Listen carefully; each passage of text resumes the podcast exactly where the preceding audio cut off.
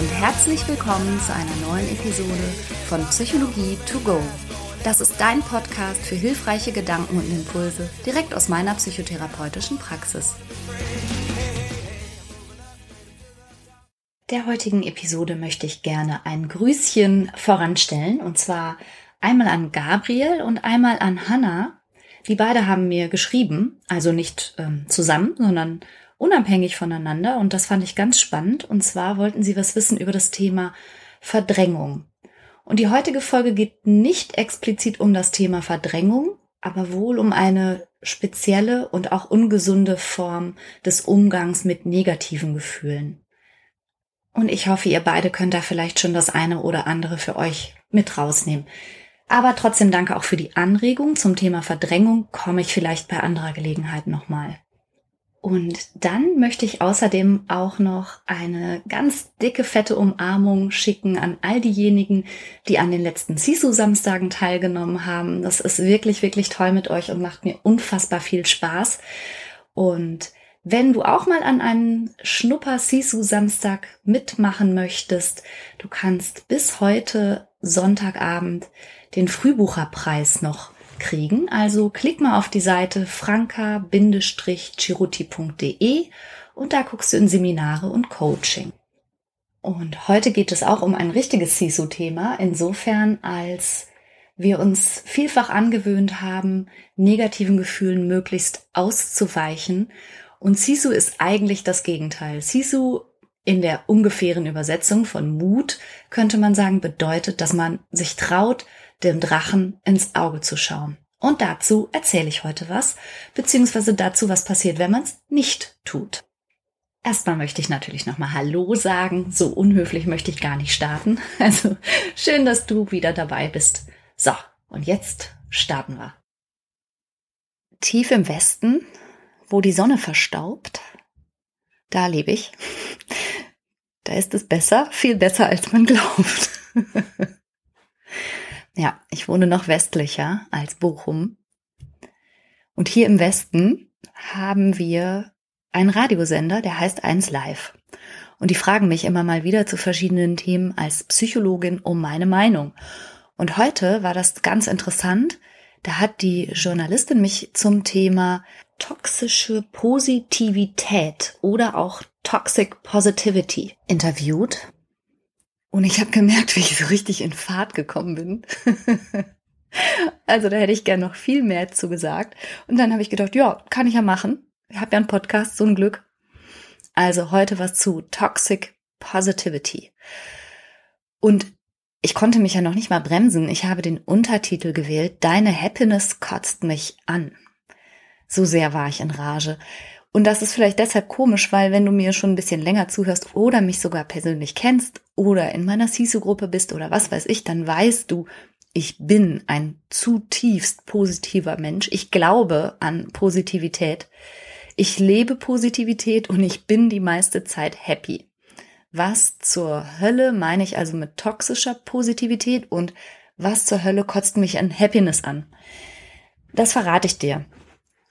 Unter toxischer Positivität versteht man äh, eine Tendenz, negative Gefühle nicht zu akzeptieren und zu unterdrücken und auch mit negativen Gefühlsäußerungen anderer Menschen, also wenn dir gegenüber jemand sich traurig oder ärgerlich oder enttäuscht äußert, damit bagatellisierend oder ablehnend ebenfalls umzugehen.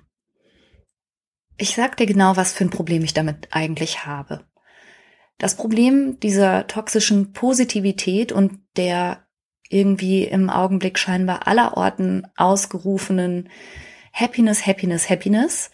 Das Problem geht in zwei Richtungen. Zum einen in die Richtung, die du ausstrahlst. Also was sagst du damit anderen? Das ist problematisch und toxisch. Aber auch, wie gehst du da gerade mit dir selber um? Und ich möchte zu beiden Richtungen gerne was sagen. Ich habe das Beispiel mit dem Auto schon mal benutzt, aber es ist tatsächlich und wahrhaftig heute exakt so passiert und ich finde das immer wieder ein ganz gutes Beispiel. Ich bin heute mit meinem Mann auf der Autobahn gefahren und plötzlich hat das Auto gepiept und dann kam eine Anzeige, die sagte Gefahr, Stopf, Filter. ja, Piep, Gefahr, Stopf, Filter. Und das Auto hat damit also irgendwie zu erkennen gegeben, dass in seinem Inneren etwas nicht in Ordnung ist, nämlich Gefahrstopp Filter. Und dann haben wir sofort reagiert. Wir haben sofort gesagt, oh, okay. Ich habe gesagt, bitte fahr mal ein bisschen äh, auf die rechte Spur, fahr langsamer.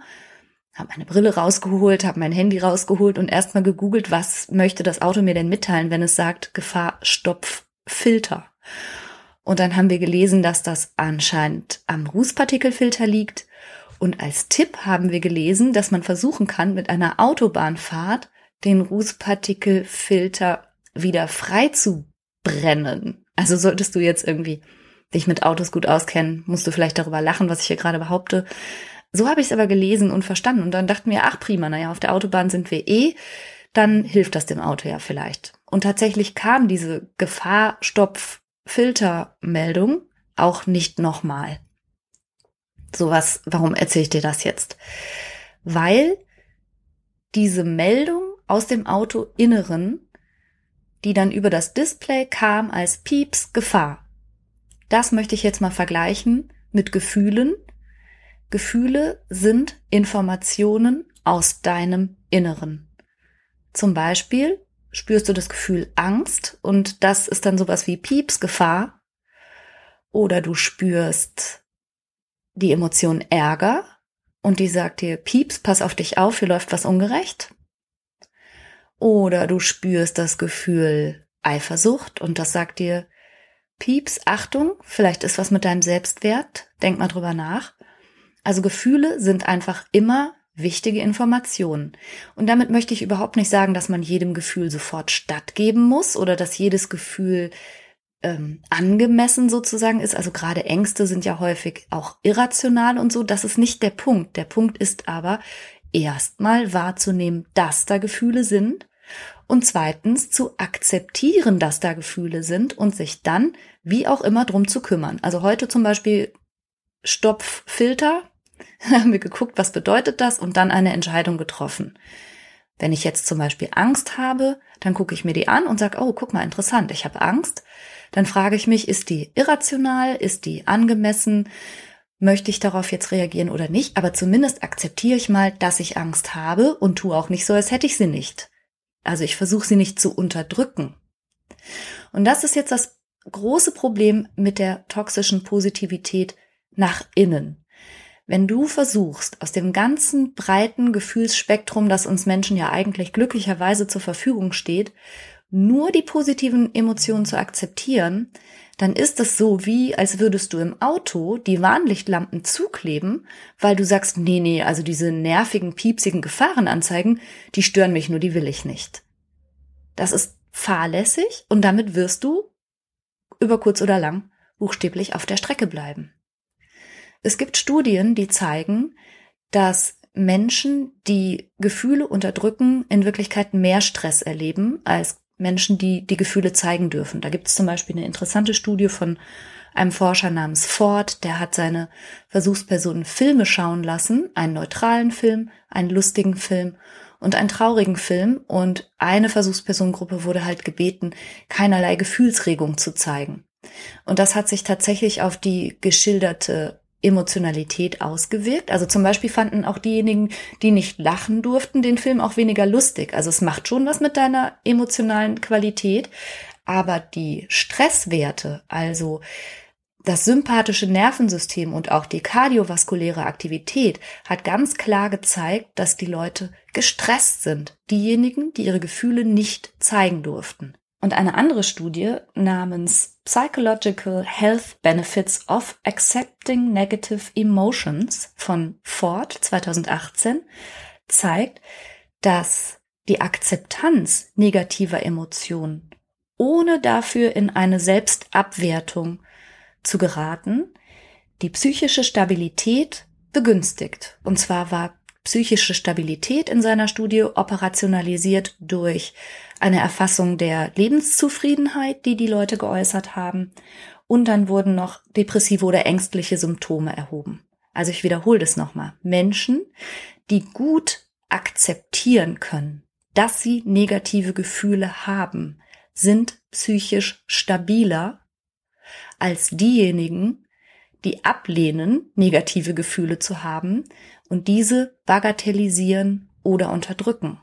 Und das finde ich einen total wichtigen Befund.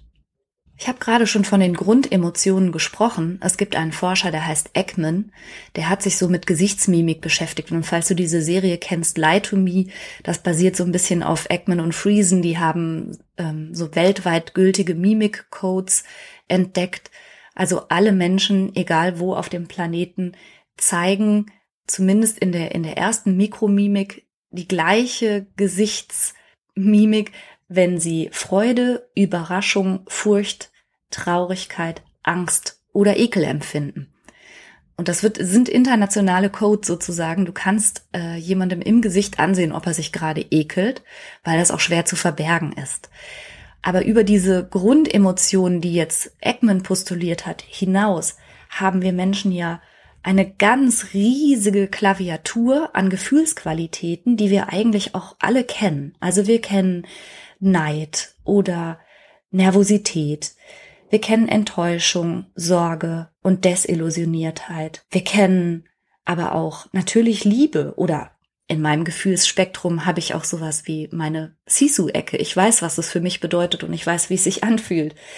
Wir kennen aber auch Stolz oder Vorfreude. Wir kennen so viele unterschiedliche Nuancen von Gefühlen.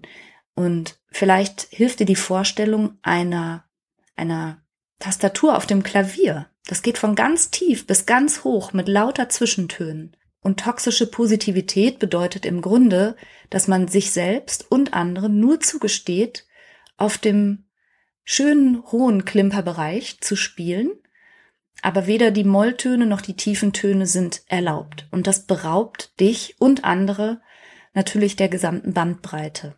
Wenn du das mit dir selber machst, kann das zu Lasten deiner psychischen Gesundheit tatsächlich gehen. Aber ich sagte ja auch, das geht eben auch in eine andere Richtung, die ich mindestens genauso bedenklich finde.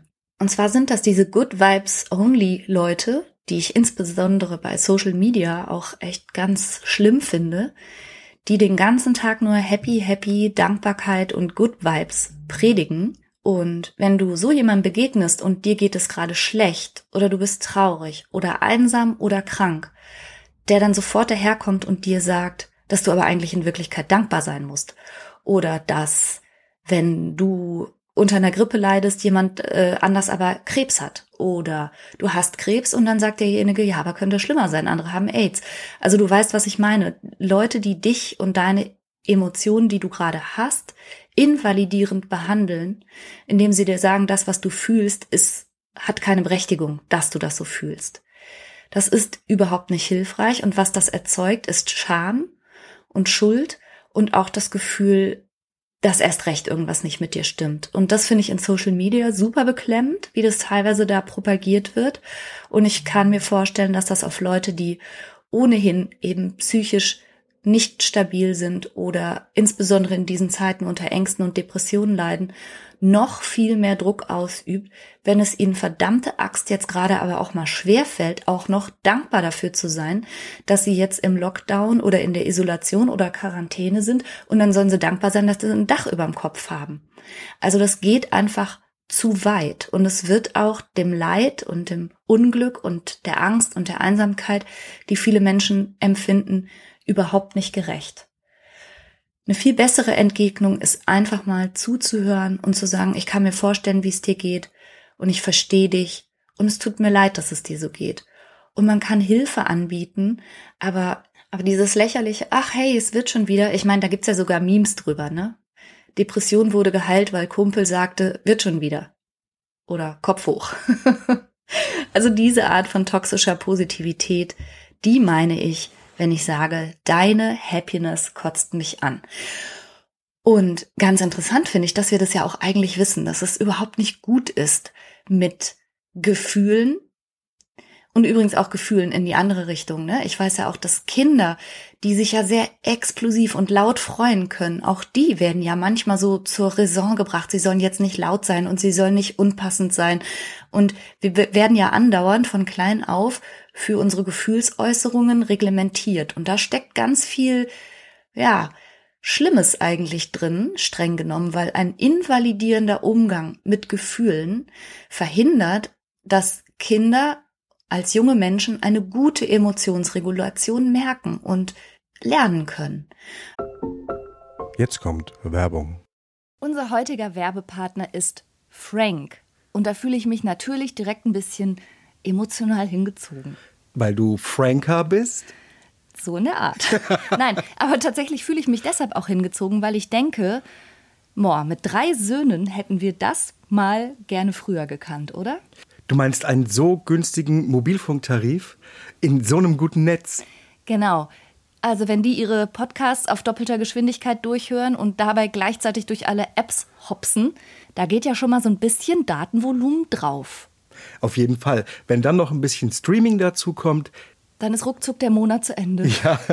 Aber auch unsere Podcast-Hörer, von denen wir wissen, dass sie unseren Podcast sehr gerne im Auto und bei längeren Fahrten hören, verbrauchen natürlich auch etwas an Datenvolumen. Und das alles ist mit Frank kein Problem mehr. Denn es gibt jetzt einen äußerst günstigen Tarif im besten D-Netz.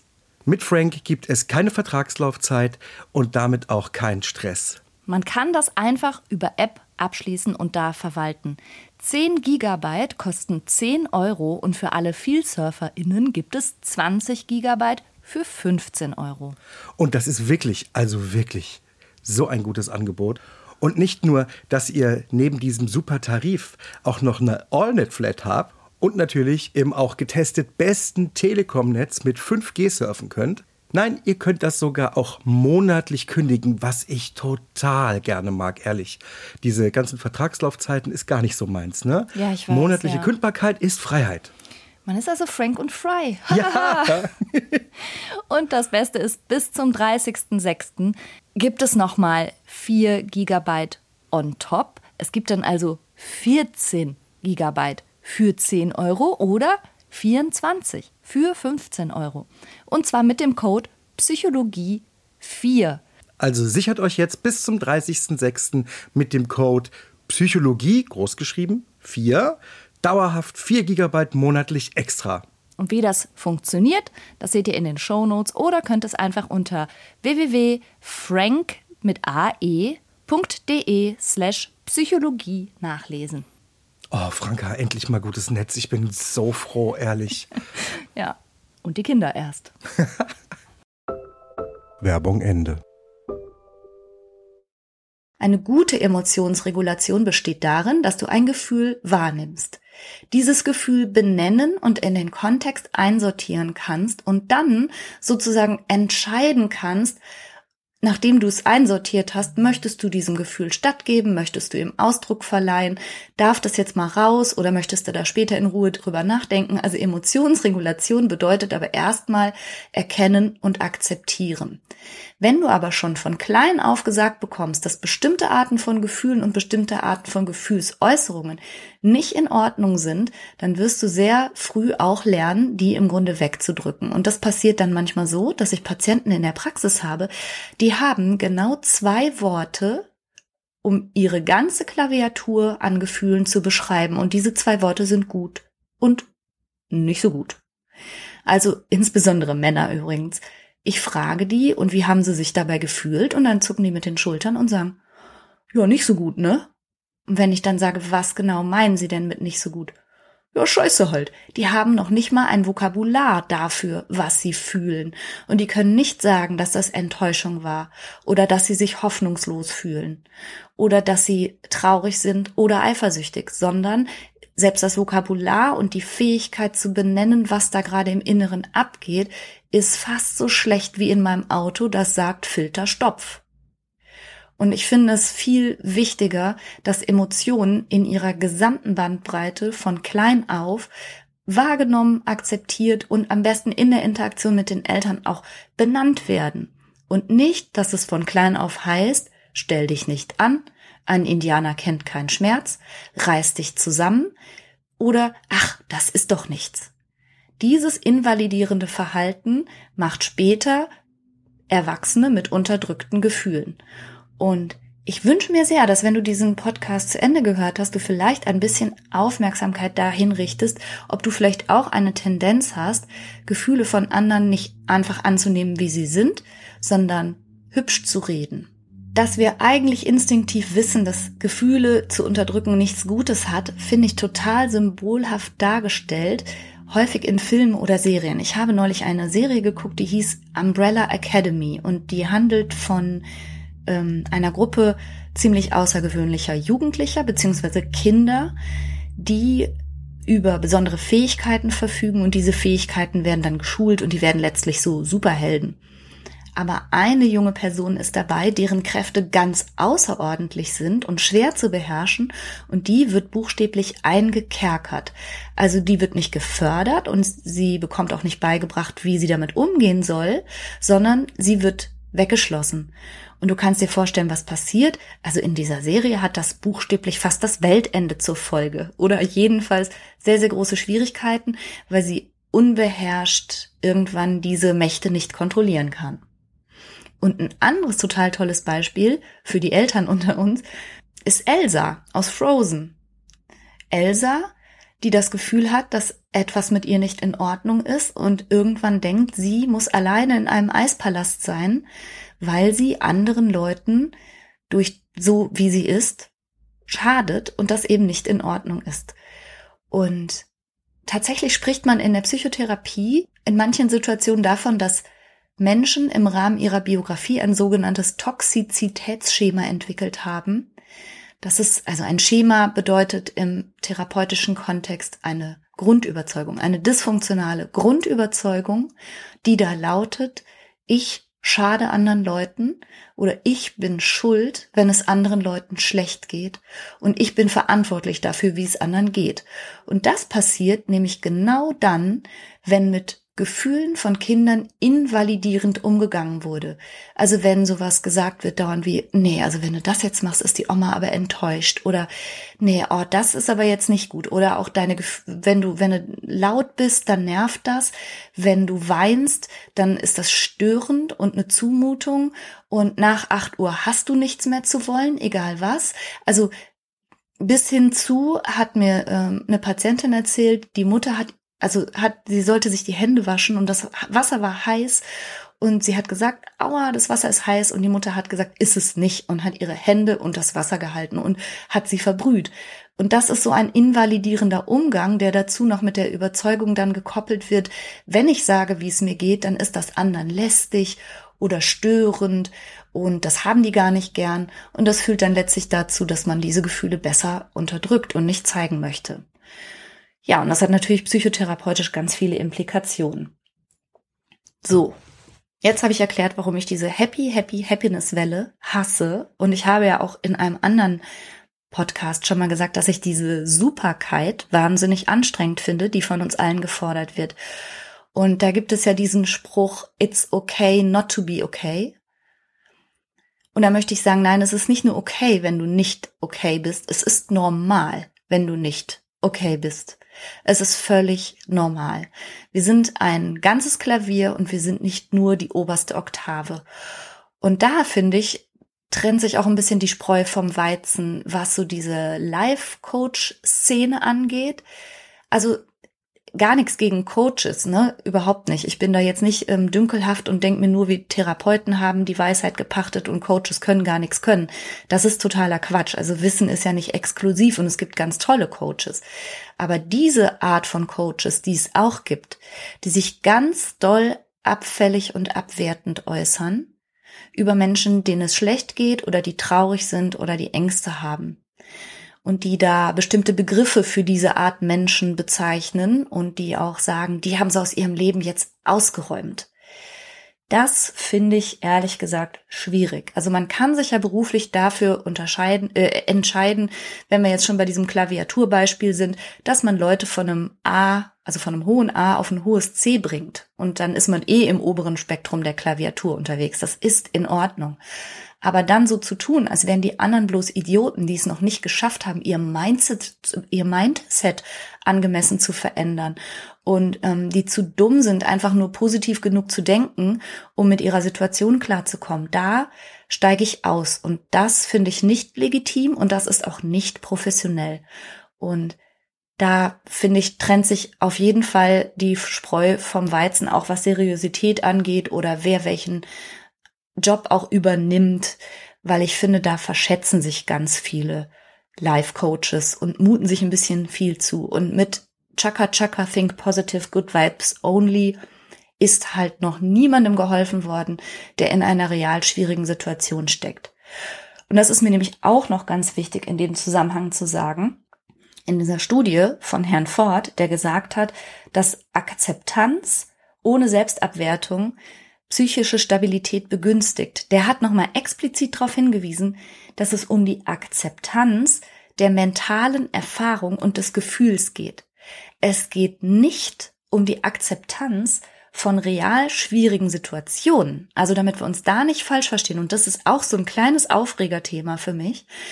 Es geht in keiner Psychotherapie darum, dass Leute mit einer und ich werde das jetzt mal nicht verschnörkeln und ver verweichspülern, Leute in beschissenen Situationen zu mir kommen und dann sagen, bitte helfen Sie mir einfach nur mein Mindset zu verändern, damit ich mir diese Situation schön denken kann.